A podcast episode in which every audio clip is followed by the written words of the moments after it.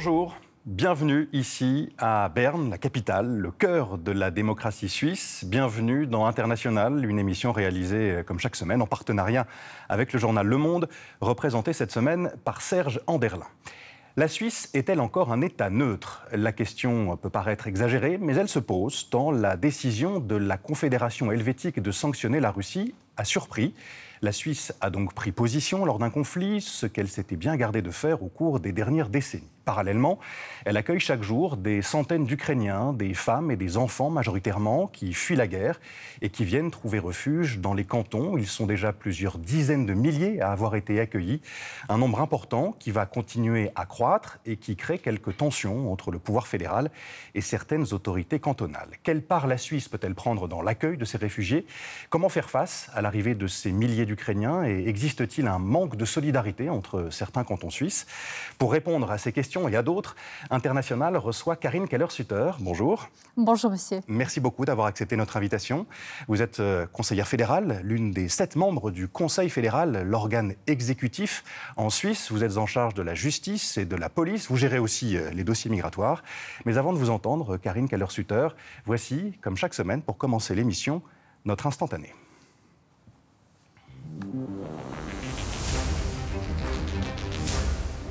Entendu quelqu'un une fois parler de guerre. J'ai pas envie de participer à une guerre, mais j'ai peur de ne pas avoir le choix. Les problèmes de climat ou d'écologie, ben, en soi, c'est pas juste ça qui est le problème, c'est vraiment le système dans son ensemble. Tous ces jeunes qui me disent Moi, j'aurais pas d'enfants dans ce monde, c'est d'une violence euh, extrême. J'aimerais quand même que toutes les personnes dans cette salle réalisent que ça veut dire une génération qui dit Ok, on peut se sacrifier. Tout le monde s'en fout. Tout le monde s'en fout de cette jeunesse. En tout cas, l'État s'en fout. Voilà, c'est un extrait de la bande-annonce de Tout commence. On vient de voir le titre, un film du Suisse Frédéric Chauffat qui est sorti le, mois dernier. C'est un film sur la colère, sur l'espoir aussi de la jeunesse, sur son combat contre le réchauffement climatique. L'État s'en fout, l'État suisse s'en fout du réchauffement, comme euh, le dit de manière très directe euh, l'une des, jeunes femmes interrogées dans le, dans le film non, pas du tout. Je crois que la Suisse prend aussi les mesures euh, nécessaires. Il y a l'accord de Paris qu'on essaie de, remplir. Euh, c'est clair que l'écologie, aussi le réchauffement de la Terre, c'est vraiment une priorité aussi de la politique du Conseil fédéral, une, priorité, euh, je dirais, mondiale aussi. Enfin, tous les États dans le monde entier doivent choisir ce sujet comme une priorité. Mais pourquoi les jeunes sont-ils autant en colère si, alors que, vous venez de nous le dire, l'État suisse tente de respecter c'est toujours le même problème avec mmh. tous les dossiers en politique, ça avance pas assez vite. Et puis quand on est jeune, on n'a pas tellement le temps, alors qu'on aurait le temps parce que la vie continue encore, on a du temps devant, devant soi. Mais euh, moi, j'étais aussi comme ça. J'étais politisée à l'époque par la question de l'avortement, par la question aussi de la politique de la drogue. Et ce qui est positif dans tout ça, c'est que la jeunesse s'intéresse à la politique, euh, formule ses revendications et s'engage aussi en politique. Mais qu'est-ce que vous leur dites à ces jeunes? Attendez, calmez-vous, il faut prendre le temps, alors qu'il y a une urgence climatique. Le GIEC vient de le rappeler euh, euh, récemment. Bon, il faut avoir un peu de patience quand même, parce qu'il y a des procédures politiques dans tous les pays, c'est clair. Il y a des, des, lois qui sont élaborées, qui sont euh, mises en œuvre. Je crois que tous les pays européens euh, font beaucoup de travail, mais ça ne va pas du jour au lendemain. Et puis, on a eu aussi des votations. On a eu une votation, par exemple, sur la loi sur le CO2 en Suisse, qui était rejetée par le peuple suisse. Ça aussi, il faut l'accepter, parce qu'en Suisse, il faut toujours aussi euh, avoir trouvé la majorité auprès du peuple. Euh, on voit, et vous venez de nous le dire, euh, ce que peut faire le Conseil fédéral pour le, la question climatique. Vous, en tant que citoyenne suisse, Karine Keller-Sutter, qu'est-ce que vous faites pour lutter contre le réchauffement climatique à votre échelle? Bon, déjà, je suis végétarienne depuis des décennies. Alors, je crois que le bilan écologique, il est pas mal quand on ne mange pas de viande. Euh, sinon, euh, je, je, vis pendant la semaine en ville de Berne, alors je fais tout à pied. Je crois que chacun peut quand même contribuer euh, à cette question. Oui. Voilà pour euh, l'environnement. Un autre combat, euh, parmi d'autres, a structuré votre engagement politique, Karine Kaller-Sutter, celui pour euh, l'égalité entre les femmes et les hommes. Vous l'avez évoqué il y a quelques instants. Retour sur votre carrière, c'est le focus d'International. Oumi Diallo avec Audrey Demar.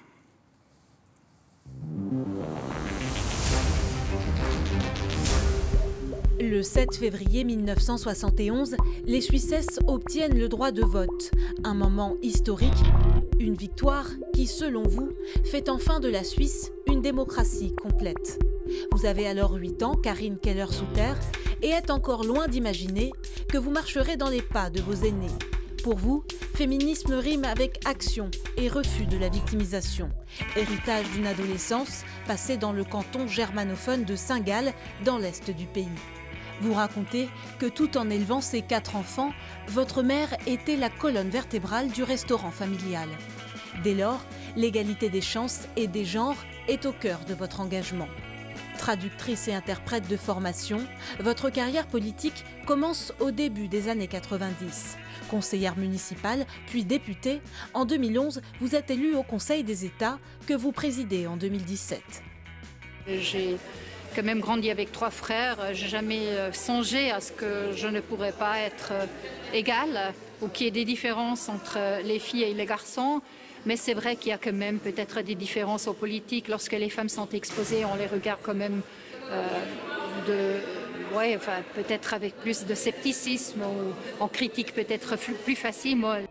Ces critiques, vous en avez été la cible lorsque vous échouez à entrer au Conseil fédéral en 2010. Elles ne vous ont pas découragé et neuf ans plus tard, élue au premier tour, vous devenez conseillère fédérale, l'équivalent de ministre, à la tête du département de justice et police. Vous devenez ainsi la deuxième représentante féminine du Parti libéral radical à occuper ce poste. Femme de centre droit, libérale sur le plan économique, en Suisse comme à l'international, vous gardez le cap immigration, libre-échange, multilatéralisme et surtout sécurité. Nous avons convenu de, bien sûr, renforcer notre coopération qui est déjà bonne entre les deux pays au profit de la sécurité aussi des citoyens et citoyennes, euh, qu'ils soient en Suisse ou bien en Algérie. La presse vous décrit comme distante et conservatrice, mais au surnom de Dame de Fer, vous préférez celui de Dame de Fer, celle dont le département est le plus féminin de tous, avec un état-major composé à 60% de femmes, à l'avant-garde de la lutte contre la violence conjugale et dont l'humour fait souvent mouche. Tous ceux qui sont mariés savent aussi que leurs femmes sont quand même assez tenaces. Hein. Cette ténacité, votre mari, le docteur Morten Keller, médecin légiste, en est le témoin privilégié depuis plus de 30 ans. De votre fief de ville, au cœur du canton de Saint-Gall, que vous n'avez jamais quitté, vous abordez la soixantaine, le regard tourné vers l'horizon, et toujours en femme libre. La liberté, Karine Keller-Sutter, c'est une valeur à laquelle vous êtes attachée, que vous euh, défendez. Quand on voit la, guerre menée par la Russie, on va parler maintenant de, l'actualité euh, qui nous concerne tous, par la Russie en Ukraine, est-ce que vous direz que la liberté est particulièrement menacée aujourd'hui? Bon, elle n'est peut-être pas menacée en Suisse ou bien ailleurs, euh, dans les pays européens, mais elle est visiblement menacée en Ukraine. C'est un pays qui a été attaqué aussi parce qu'il s'est tourné vers les valeurs de l'Ouest, c'est-à-dire aussi la liberté. Euh, et euh, c'est quand même une menace euh, apparente. Est-ce que vous diriez que la Russie est, un, est une dictature, comme l'ont dit certains, certains dirigeants occidentaux? Bon, en tout cas, ce n'est pas un État comme la Suisse. Ce n'est pas un État qui connaît la démocratie directe. Je suis, enfin, suis pas quelqu'un qui connaît profondément les structures russes, mais il y a quand même, je dirais, un pouvoir central du président qui est euh, qui est très fort. Il n'y a pas la même participation comme en France ou bien euh, en Belgique ou dans d'autres pays aussi francophones euh, comme la Suisse. C'est clair. On sait aussi qu'il y a il y a une opposition qui qui n'a pas vraiment je dirais, le, droit d'apparaître. Il y a des gens qui sont emprisonnés, il y a des gens qui étaient tués. Alors, il y avait aussi des signes. Hein. On a, peut-être on voulait pas les voir, euh, puis on s'est dit que ça n'allait pas aboutir euh, à une agression de notre pays, mais il y avait quand même des signes, et aussi quand on voit comment on traite aussi les oppositionnels en Russie. Avant de parler des, réfugiés, une question sur euh, euh, les crimes commis par euh, l'armée russe en, Ukraine. crimes de guerre, vous en avez parlé vous en avez convenu ces, derniers jours. Quelques dirigeants occidentaux ont parlé cette semaine de génocide, ce qui n'a pas été repris par tous les dirigeants occidentaux. génocide commis par la Russie en Ukraine. Est-ce que vous êtes d'accord avec eux? Je pense notamment au président américain et au Premier ministre canadien. Bon, je crois que c'est une question quand même délicate. Hein. Il faut aussi établir les faits parce que je crois qu'il est assez clair qu'il y a des indices aussi euh, euh, clairs pour des crimes de guerre. Parce que les crimes de guerre, c'est quoi aussi selon le code pénal suisse? Ça veut dire qu'on attaque ou on tue des civils, les viols, la démolition de structures euh, civiles. Là, nous avons le code pénal suisse aussi qui est très clair et qui stipule qu'il s'agit de crimes de guerre. Bien sûr, aussi là, il faut établir les faits. Il y a maintenant des enquêtes internationales qui sont, euh, qui sont en cours. Il y a des équipes qui sont sur place. Euh, le génocide, je crois que c'est encore une autre catégorie. Euh, moi, j'ai l'impression que moi, je ne peux pas vraiment donner le jugement aujourd'hui. Mmh. Euh, les réfugiés maintenant, parce que c'est l'un des dossiers euh, euh, qui vous concerne, on va en parler avec, avec Serge Anderlin dans, dans, les minutes qui viennent. des milliers de réfugiés ukrainiens sont arrivés en, Suisse ces, ces, dernières semaines. D'autres vont arriver. Vous avez dit récemment, Karine Keller-Sutter, qu'il n'y a pas de plafonnement. pour l'accueil des réfugiés en Suisse. Cela dit, les capacités d'accueil de la Suisse ne sont pas illimitées. Combien de réfugiés la, Suisse peut-elle accueillir? Certains disent qu'ils seront 100 000, peut-être même 200 000 réfugiés ukrainiens en Suisse avant le début de l'été. Bon, on ne le sait pas parce que tout dépend aussi de la guerre, euh, aussi du développement de la guerre. Enfin, est-ce qu'il y a des territoires en Ukraine qui sont plus ou moins sûrs où les gens peuvent rester? Parce que moi, je constate quand je parle avant tout aux femmes, hein, parce que ce sont avant tout des femmes qui, qui fuient l'Ukraine, euh, qu'elles ont un désir. Et leur désir, c'est vraiment de rentrer en Ukraine parce qu'elles sont venues en Suisse parce qu'elles, pas parce qu'elles voulaient changer de vie, mais parce qu'elles voulaient aussi mettre leurs enfants à l'abri. Il faut aussi voir que la moitié des enfants euh, en Ukraine est déplacé. C'est quand même une cruauté incroyable. Hein. Si on s'imagine qu'un enfant sur deux ne ne peut, pas rester chez lui, n'a pas de foyer, il est déplacé soit à l'interne, soit à l'externe, c'est-à-dire dans les pays européens. Et comme vous avez dit, on n'a pas de plafonnement, on n'a pas le choix. Qu'est-ce qu'on veut faire? Quelle est l'alternative? Refuser les femmes et les enfants à la frontière suisse? Non, ça ne marche pas. Alors, il faut une coordination une coopération au niveau européen, euh, ce qui se fait aussi. Euh, il y a d'ailleurs aussi la présidence euh, française de l'Union européenne maintenant qui a convoqué le Conseil des ministres de l'Intérieur sous la présidence du collègue Darmanin trois fois déjà depuis l'éclatement de la guerre. Et c'est ça la voie à prendre. Il faut s'organiser, il faut tout faire. On ne peut pas refuser des, hommes des, femmes et des enfants à la frontière. Et puis, bah, il faut s'efforcer, quoi. Ces, réfugiés, ils sortent massivement, vous l'avez dit, ils vont dans certains pays plus que d'autres. On a constaté, moi, il se trouve par hasard que j'étais dans les Alpes suisses pour voir des réfugiés, beaucoup de femmes, effectivement, et d'enfants. Euh, ils sont presque sidérés de l'accueil extraordinaire qui leur est réservé ici. En même temps, ils vont moins en France. Alors pourquoi euh, la Suisse? Pourquoi cette attractivité euh, de la Suisse pour ces réfugiés ukrainiens plus que d'autres pays? Alors écoutez, je ne peux pas vous répondre parce que c'est euh, vraiment pour moi aussi euh, une énigme. Parce que oh, j'ai entendu aussi que justement les réfugiés ukrainiens ne voulaient pas tellement aller en France alors que la France serait prête à les accueillir. Euh, j'étais à Berlin. Il y a quelques jours. Et puis à Berlin, la ministre, enfin ma, collègue ministre allemande de l'Intérieur m'a dit qu'il y a la France qui fait même de la publicité, qui, va à la gare, par exemple à, Berlin, pour, dire aux gens qui, sont les bienvenus en France. Je ne sais pas si c'est une question de proximité.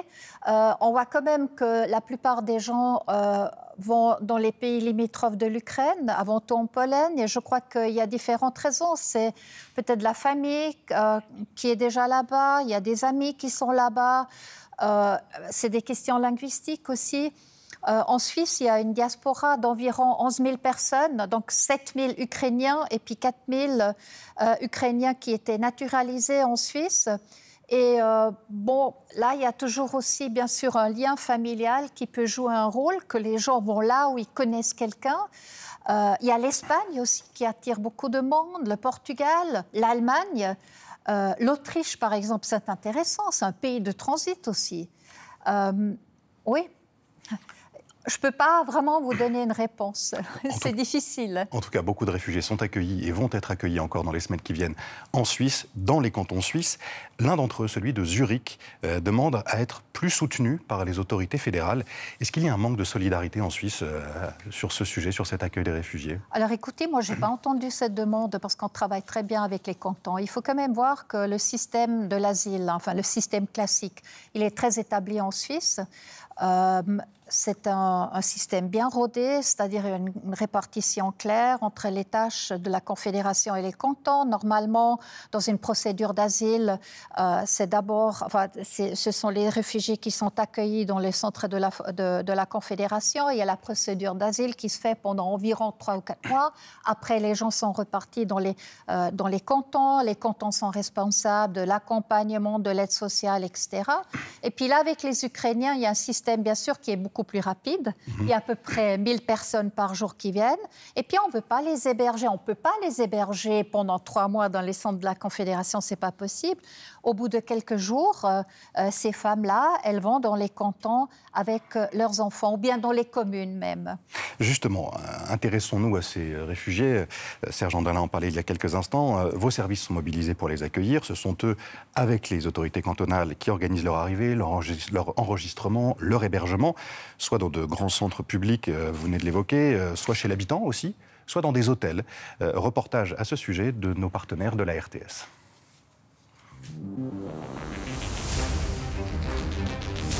Sergei Valyulin est d'origine russe. Le directeur de cet hôtel 4 étoiles près de Mora n'a pas hésité à mettre des chambres à disposition. Ça, c'est un exemple des familles qui vivent dans le dans la suite. Uh, uh,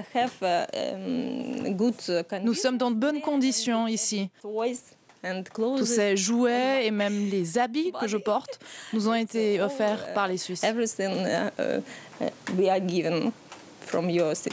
Des vêtements, des jouets et aussi une cuisine accessible en tout temps, l'accueil a dépassé les attentes des nouveaux hôtes.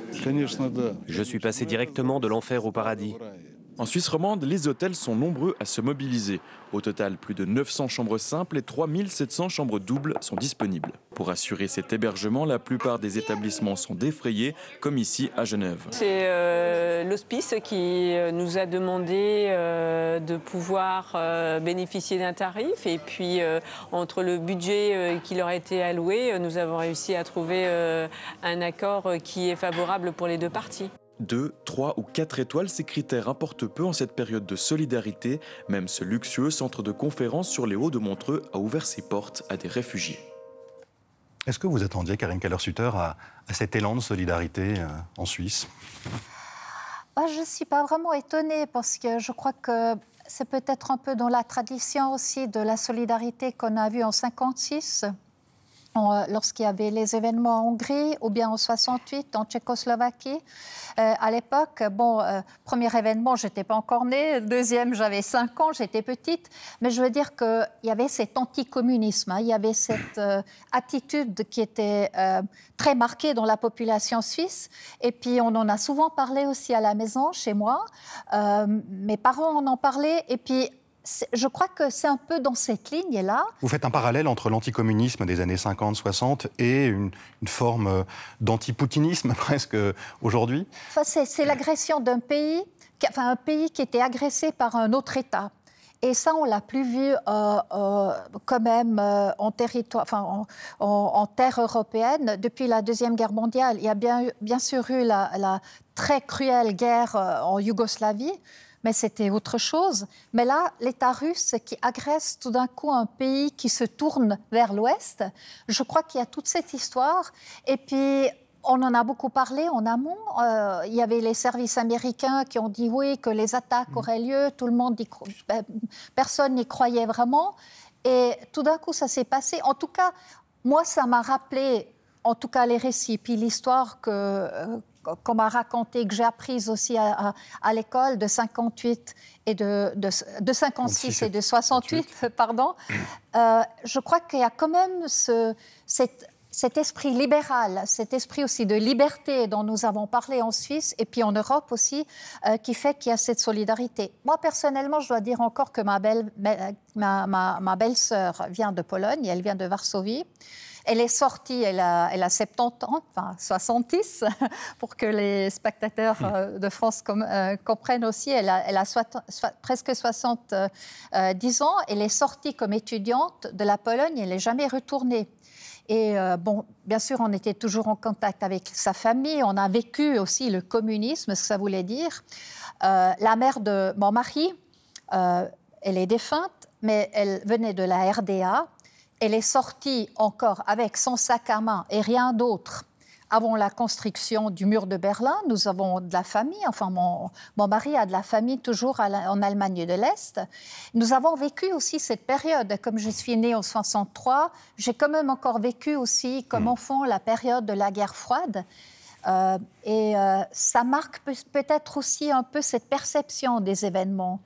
Mais bon, il y a des jeunes aussi en Suisse, partout en Europe, qui n'ont pas vécu ça, qui sont très solidaires aussi avec les Ukrainiens. Quand vous voyez les manifestations, il y a beaucoup de, jeunes qui manifestent. On, va en parler, mais est-ce qu'il y a une sensibilité plus forte euh, de la population et de l'opinion suisse parce qu'on euh, on parle d'un pays européen, que les réfugiés nous ressemblent? Vous savez, il y a un citoyen qui m'a dit ah, Vous savez, Madame la conseillère fédérale, ils sont comme nous quand on les voit. Ils sont comme nous. Et je crois que vous avez raison. Hein. Enfin, c'est pas du racisme ou bien c'est pas. Je veux dire, c'est pas négatif. Ce que voulait dire ce, cet homme qui m'a dit ça, c'est qu'il y a une grande proximité, que ça pourrait être nous. Je crois que cette conscience de, de, voir que ça pourrait être la Suisse, ça pourrait être la France, ça pourrait être l'Allemagne. Ça peut être pris comme du racisme c'est perçu par du, pas, non, comme, non, comme non, du racisme non, par plusieurs Là, vous exagérez quand même. Je crois que c'est cette proximité, euh, euh, quand même, parce que depuis Saint-Gall, où j'habite, et Kiev, en voiture, il y a à peu près 20 heures. Hein. Mhm. Alors, il y a quand même une grande proximité géographique. Et puis, il y a, il y a aussi euh, le patrimoine commun. quand même des valeurs aussi européennes. je crois que ça nous rapproche peut-être un peu plus. Il faut, il faut, il ne faut pas peut-être juger les gens là-dessus. Mhm. Euh, nos partenaires de la RTS, la radio-télévision suisse, ont, interrogé récemment un, jeune Afghan qui est arrivé euh, en Suisse il y a plusieurs années. Il fuyait la guerre euh, aussi. Et je vous propose d'écouter son, témoignage parce qu'il n'a pas été traité exactement de la même manière que, le sont aujourd'hui les réfugiés ukrainiens.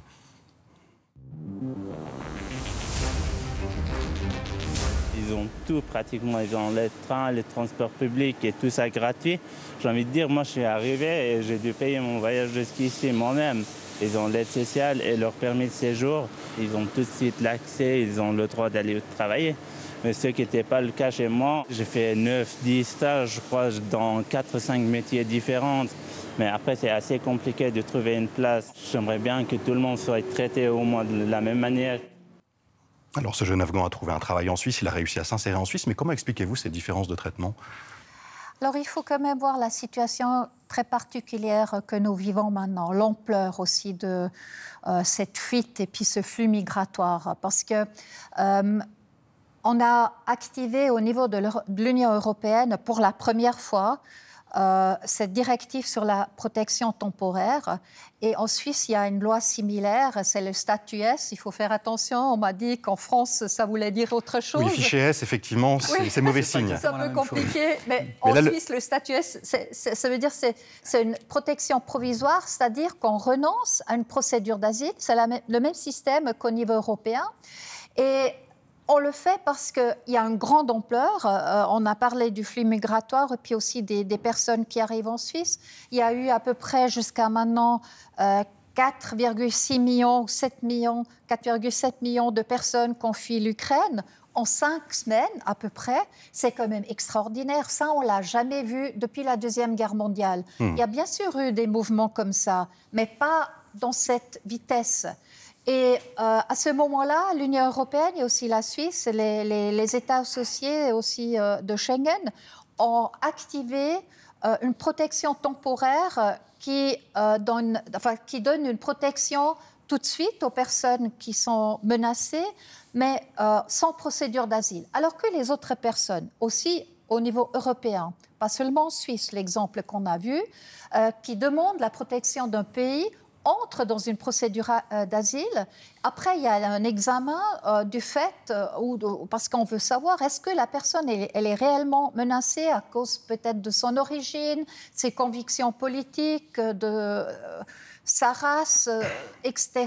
Et ça, c'est autre chose. Hmm. Parce que ce sont des gens qui demandent une protection permanente, qui veulent rester en Suisse, en France ou ailleurs, alors que les Ukrainiens, déjà, on pouvait on aurait bouché tout le système d'asile si on avait commencé à, faire des procédures d'asile. Et puis en plus, il faut dire que ces personnes-là ne sont pas menacées individuellement il aurait fallu rejeter les demandes d'asile et puis leur donner une admission provisoire, ce qui aurait été très compliqué. Est-ce que c'est un statut que vous pourriez accorder aussi aux, Russes? Parce qu'il y a des milliers de Russes qui partent de la Russie, euh, qui ne se sentent pas à l'aise avec euh, ce qui se passe évidemment euh, en Ukraine, avec la guerre en Ukraine, mais plus généralement avec ce qui se passe en, Russie. Est-ce que c'est une, une, question que vous vous posez? Non, la question ne se pose pas pour l'instant parce qu'il n'y a pas Enfin, il y a un mouvement maintenant. On, voit quand même, enfin, quand on regarde la situation d'analyse aussi de Frontex, il y a à peu près 220 000 euh, Russes qui ont quitté leur pays. Ce sont des gens qui vont dans. Et donc, qui sont entrés, euh, dans l'Union européenne. Enfin, dans les États Schengen. Dans les États Schengen, oui. Oui. Euh, je ne sais pas à quel titre. Enfin, si ce sont des gens qui se déplacent pour rester pendant un moment à l'abri dans un pays européen, ou si ce sont des gens qui déposent une demande d'asile. Vous savez, euh, la protection provisoire sert vraiment à la protection rapide et collective d'un groupe de gens. Alors, vous voyez, on a quand même affaire à une ampleur mmh. extraordinaire, quasiment historique, avec les Ukrainiens il y a 1000 personnes par jour en Suisse, alors que normalement, on a 14 000 demandes d'asile par année. Enfin, il faut voir aussi la relation. Euh, la Suisse a renoncé à sa neutralité. Elle a pris des sanctions contre la Russie. Euh, les premières datent du début du mois de mars, hein, quelques jours après le, début de l'invasion de l'Ukraine. On, va y revenir. Pourquoi avoir renoncé à cette euh, neutralité? Est-ce que la, la Suisse était sous pression, sous pression de l'Union européenne, sous pression aussi de son opinion publique, des Suisses? Alors, euh, je ne sais pas pourquoi vous arrivez au résultat euh, comme quoi la Suisse aurait renoncé à sa neutralité. Euh, on a fait une politique de sanctions traditionnelle. Il y a un rapport sur la neutralité qui a été publié par le Conseil fédéral, donc le gouvernement suisse, en 93. et déjà là, le Conseil fédéral a dit que on va se rallier Enfin, on vérifie chaque cas, bien sûr, on examine chaque cas, mais on peut se rallier euh, aux sanctions prononcées par les partenaires euh, euh, commerciaux principaux, c'est-à-dire l'Union européenne en premier lieu, mais aussi les États-Unis. Et puis on l'a fait depuis à maintes fois. Et puis au contraire, on, a dit que ça pourrait nuire à la neutralité si la Suisse ne le ferait pas. Parce que le signal qu'on donnerait, c'est que, par exemple, le cas qu'on a maintenant avec la Russie, on donnerait le signal de dire on accepte une violation vraiment sévère du droit international. Vous n'avez pas pris de sanctions en 2014, par exemple, quand euh, la Russie a, envahi euh, la Crimée ben Là, il n'y avait pas cette la même question, mais maintenant il y a des, sanctions internationales qui sont prises. On a pris des sanctions contre la Syrie, on a pris des sanctions euh, quand il y avait euh, euh, la guerre en Irak. Cette fois, on s'est rallié aussi aux sanctions de l'Union européenne, c'est vrai. Quand même, si je peux me permettre, ça n'a pas été aussi simple que ça. quand la guerre a commencé le 24 février, l'Europe a réagi très vite. On a su que des sanctions allaient être prises rapidement, ce qui a été le cas. Et la Suisse, au début, envoyait des messages un peu contradictoires. On a, attendu quand même quelques jours, presque une semaine, avant que finalement on apprenne que la Suisse appliquerait aussi les sanctions de l'Union européenne. Donc on imagine bien qu'il y a eu des, tiraillements peut-être entre la Suisse et des pays de l'Union, voire même au sein du, gouvernement fédéral. Est-ce que ça a été le cas? Non, ce n'était pas ça. Pas du tout, parce que la loi sur l'embargo qu'on est en Suisse, elle ne connaît pas un sanctionnement direct. C'est-à-dire qu'on se rallie toujours aux sanctions internationales, c'est-à-dire ça prend un certain temps. Euh, j'avoue que la communication n'était pas optimale. Le Conseil fédéral là aussi. Oui, on savait plus très bien si la Suisse oui, allait rester pas très clair, totalement neutre ou pas. La décision en fait était claire. On voulait se rallier aux sanctions de, de l'Union européenne. Mais ce qu'il y a en Suisse, c'est que bien sûr, il y a toute une machine de législation qui se met en marche. Il y a des, des ordonnances. On regarde déjà les ordonnances de l'Union européenne ou bien les textes de l'Union européenne. Après, on, fait du, on en fait du droit suisse. C'était peut-être un peu lent au début, je l'avoue. Euh, c'était peut-être un peu compliqué, euh, mais quand même, c'était clair. On s'est mis en marche. Maintenant, on a adopté euh, le cinquième paquet aussi. Mais c'est vrai que peut-être on a donné un peu une fausse impression, mais dès le début, on fait pour le Conseil fédéral, c'était clair. Pour euh, continuer vos propos, euh, Karine Keller-Sutter, je voudrais vous faire entendre un, extrait d'un reportage qui a été diffusé dans l'émission Mise au point sur la RTS il y a, il y a quelques, euh, quelques semaines, à propos d'un oligarque russe qui a été pris pour cible par les, sanctions européennes et suisses, Andrei Melnichenko, un, oligarque donc qui détiendrait la huitième fortune de Suisse. Il a fallu attendre 7 jours, soit le 16 mars, pour que cet homme d'affaires soit finalement ajouté à la liste suisse des sanctions par le SECO. Les milliards de Melnichenko rendraient-ils hésitante la Confédération? Comment s'explique ce délai? Simple surcharge pour l'administration? Marc Pies, spécialiste de la criminalité économique, ne voit que deux explications à ce retard. Tout d'abord, c'est une forme d'incompétence. C'est euh, au SECO de s'expliquer. Euh, alors, et moi, je ne comprendrais pas si c'est tout simplement, euh, oui, des raisons bureaucratiques qui, qui empêchaient une, réaction plus, plus rapide. Ce n'est pas la première fois qu'ils sont confrontés avec euh, la question de sanctions. L'autre interprétation n'est pas meilleure. On a délibérément donné l'opportunité à ce monsieur de, s'enfuir avec ses intérêts. Au SECO, malgré nos relances, personne n'a voulu nous répondre. Silence radio. Alors le SECO, c'est le secrétariat d'État à l'économie pour euh, nos téléspectateurs qui ne sont pas suisses. Il n'est pas sous votre responsabilité, euh, Karine Keller-Sutter. Cela dit, que répondez-vous à ces, euh, à ces critiques? Alors écoutez, le SECO n'a pas répondu. Moi, je ne connais pas le détail. Hein. C'est mhm. un service qui, justement, n'est pas euh, dans la compétence de mon département. Mais je peux vous dire que la Suisse reprend les listes, le fait soigneusement. Euh, il y a aussi euh, eu le gel des fortunes des personnes qui sont sur les listes de sanctions. Et d'ailleurs, aussi, les banques suisses nous assurent qu'elles se tiennent mhm. aussi aux sanctions et puis aux listes de sanctions de l'Union européenne qui, mhm. sont reprises par la Suisse. Mais là aussi, il y, a un petit malaise quand même vu de l'extérieur. Euh, vous dites que des fonds ont été bloqués, sauf erreur de ma part, c'est 7 milliards et demi de francs jusqu'ici. Or, même l'association suisse des banquiers reconnaît qu'il y a probablement jusqu'à 200 milliards euh, en dépôt. Donc la somme bloquée est très petite. Par ailleurs, l'ambassadeur américain, dans un journal euh, de Zurich dimanche dernier, a laissé entendre qu'il aimerait bien que les choses aillent un peu plus vite du côté suisse pour trouver cet argent russe et le bloquer. Donc comment vous, vous réagissez à ces critiques? Alors écoutez, il faut quand même faire la différence entre les Russes qui sont des Russes normaux puis des Russes qui sont sur les listes de sanctions. Vous ne pouvez pas bloquer justement les avoirs euh, ou la fortune d'une personne à qui on ne fait pas de reproches ou qui n'est pas sur une liste de sanctions. Euh, j'ai déjà entendu aussi ces estimations de 200 milliards, je ne peux pas les vérifier. Euh, justement, c'est pas dans mes services, je ne connais pas tous les détails. Ce, sont les banques hein, qui donnent ce chiffre-là. Oui, ce sont les banques, mais hmm. il faut aussi dire que justement, nous sommes un État de droit. Euh, on ne peut pas non plus dire, par exemple, si on avait des, problèmes avec la France, on bloque tous les avoirs de tous les Français, mais non, on bloquerait avec les Français qui seraient sur une liste de sanctions. Et c'est ce qui se fait. Et vous savez, c'est aussi dans l'intérêt des banques suisses. Enfin, quand j'entends les banques, de manière, les banques suisses ne veulent pas être euh, euh, trop au centre de l'attention. Les, banques suisses ont une stratégie aussi de l'argent propre, une stratégie aussi de l'échange international d'informations euh, qu'on a adopté en Suisse. Et puis, les banques elles-mêmes ont tout intérêt à vraiment bloquer les avoirs euh, des personnes qui sont sur le liste des sanctions. Et puis, moi, je le salue aussi, c'est tout à fait correct. Euh, des entreprises occidentales refusent de quitter la Russie. C'est le cas de, groupes français comme Auchan, les supermarchés. C'est aussi le cas de groupes suisses, récemment comme le chocolatier Barry Callebaut ou plus connu euh, Nestlé, qui a réduit simplement ses, activités, qui a fait l'objet d'appels au boycott de ses produits. Quelle est la position du Conseil fédéral sur ce sujet? Est-ce que ces entreprises doivent rester au risque de d'une certaine manière, euh, de contribuer euh, à l'effort de guerre russe, ou bien doivent-elles quitter purement et simplement le, sol russe?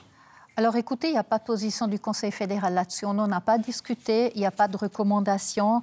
Je crois que ça revient aux entreprises privées euh, de juger elles-mêmes la situation sur place, parce que, comme vous le dites, il y a toujours aussi des, oui, peut-être des dégâts concernant la réputation d'une entreprise, hein, ça peut arriver, mais c'est à chaque entreprise de juger elle-même si elle veut rester sur place ou pas, parce qu'il y a aussi des places de travail pour des Russes. je crois que c'est une pesée d'intérêt que ne doit pas faire le Conseil fédéral, et puis on ne l'a pas fait, on n'a pas fait de recommandations. Et ce que vous nous dites là, c'est qu'en temps de crise majeure, et celle-ci est la plus grande depuis des décennies sur le continent, euh, en Suisse, on continue finalement à avoir cette approche assez libérale où le gouvernement n'est pas là pour prendre le cap et donner des instructions. Oui, bien sûr que non. Je ne vois pas pourquoi on donnerait des instructions. Si on commençait à donner des instructions, vous voyez, il y a des, il y a des entreprises aussi en Afrique où il n'y a pas l'état de droit. Il y a des enfin, entreprises suisses en Afrique, en Amérique latine, où il n'y a pas les mêmes règles de jeu comme en Suisse. C'est clair. Mais si on commençait à donner des instructions, ou si d'autres pays européens donneraient des instructions, il n'y aurait plus d'entreprises euh, internationales dans d'autres pays. Et puis, je crois que là, il faut quand même aussi avoir une certaine distance. Est-ce qu'elles servent à quelque chose, ces sanctions? La guerre continue, ça fait presque deux mois. C'est très contesté. Vous voyez, il y a des gens qui disent ça sert à quelque chose. Il y a des gens qui disent euh, euh, finalement c'est seulement une punition pour le peuple russe et puis ça soit seulement à long terme. Euh, il y a des gens qui disent que c'est symbolique. On verra. je crois que M. Poutine, il semble quand même être assez décidé. C'est un homme de pouvoir. Euh, qui a ses convictions. Euh, je ne sais pas si vraiment lui, il réagira aux sanctions, mais de l'autre côté, on n'avait pas le choix. Hein. Mmh. Euh, au-delà des sanctions, est-ce que la Suisse pourrait fournir des armes? Parce que c'est une question aussi hein, que se posent beaucoup d'États. C'est exclu? La Suisse ne fournira pas d'armes à l'Ukraine?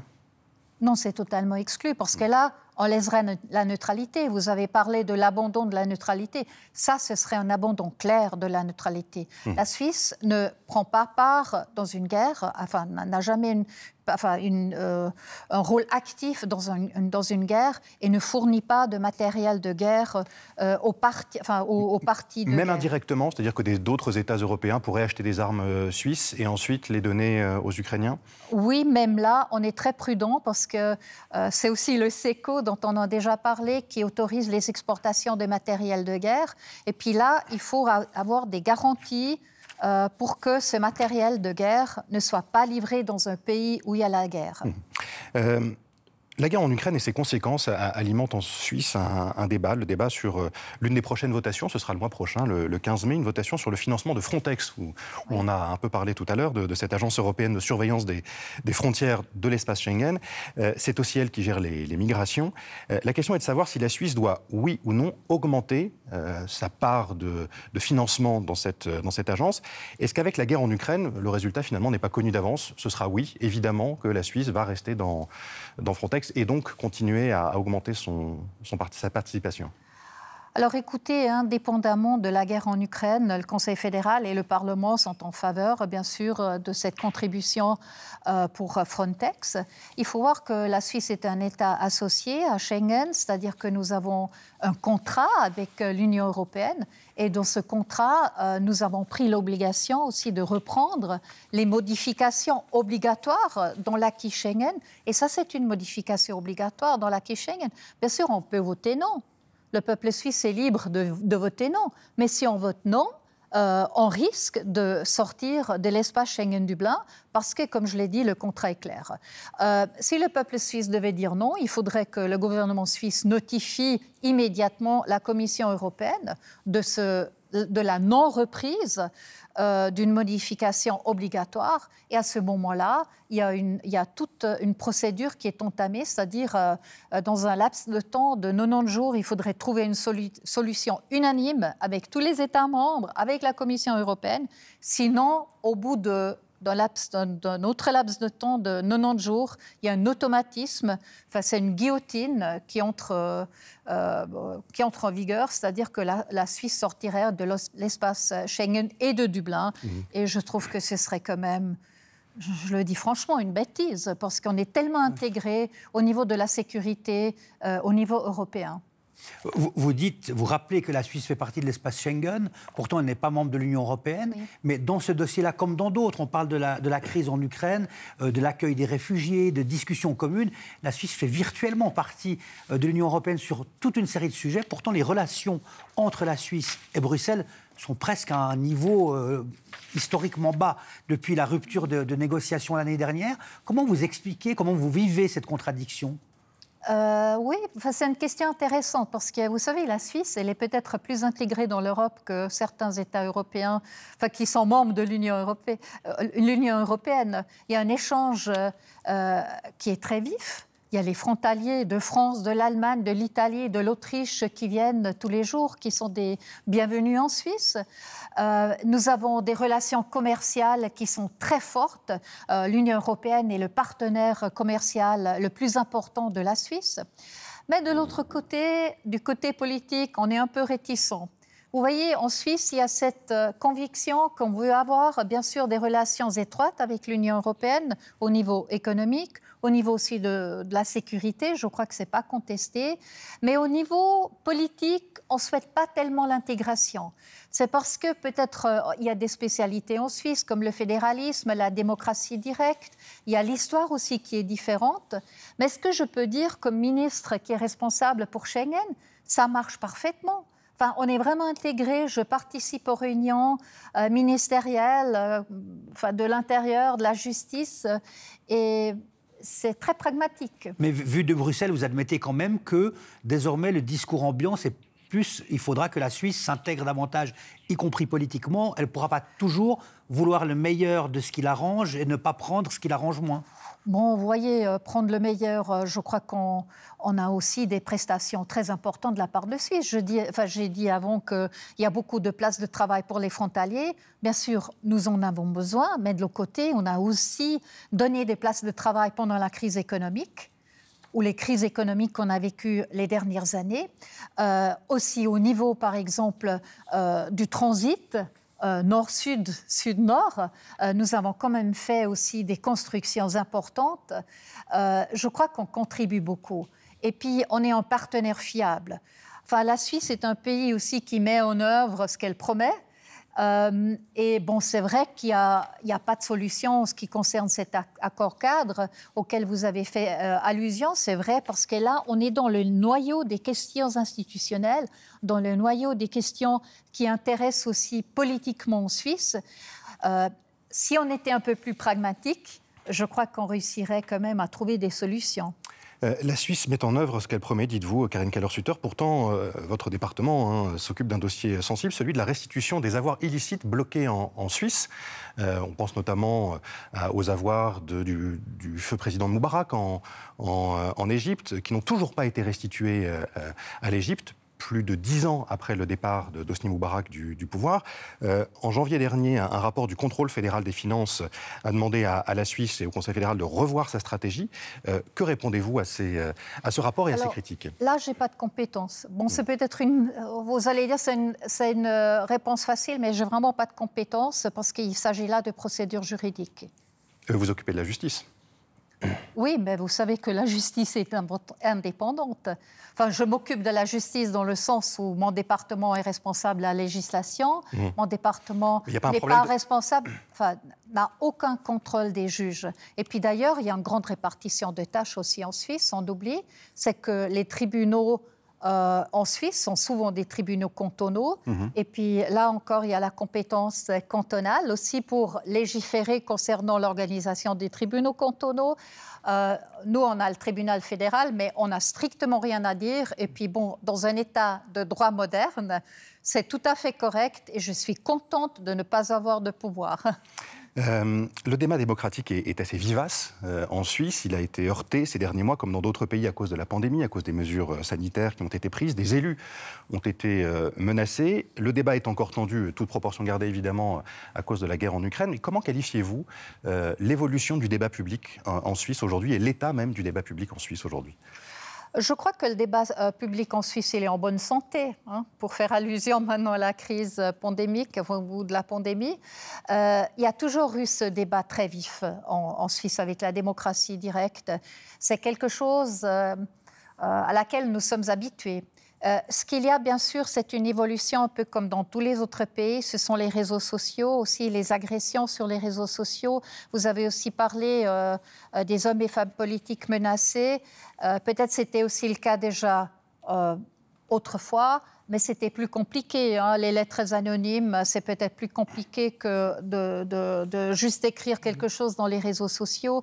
Je crois que le, climat là, oui, c'est aggravé. Hein. Il est devenu quand même plus agressif. Mais je dirais que la majorité, puis il faut toujours s'orienter euh, à la majorité, la majorité des Suisses et Suissesses a cette culture de politique, de ce débat politique qui se fait dans le respect, mutuel. Mais il faut se battre, ce n'est pas quelque chose qui est donné, il faut toujours se battre pour ces règles euh, aussi qui sont en place en Suisse pour ce respect mutuel qu'on a depuis deux ans, on est un peu en crise permanente. La pandémie d'abord, maintenant une guerre européenne, on peut l'appeler comme ça. Est-ce que le système suisse fédéraliste, avec un double niveau de pouvoir, fédéral, cantonal, euh, est adapté à, la crise? On a parfois l'impression que euh, le, système suisse, il est, bien pour euh, les temps calmes, mais qu'en cas de, tempête, c'est un peu une machine lourde et, assez lente.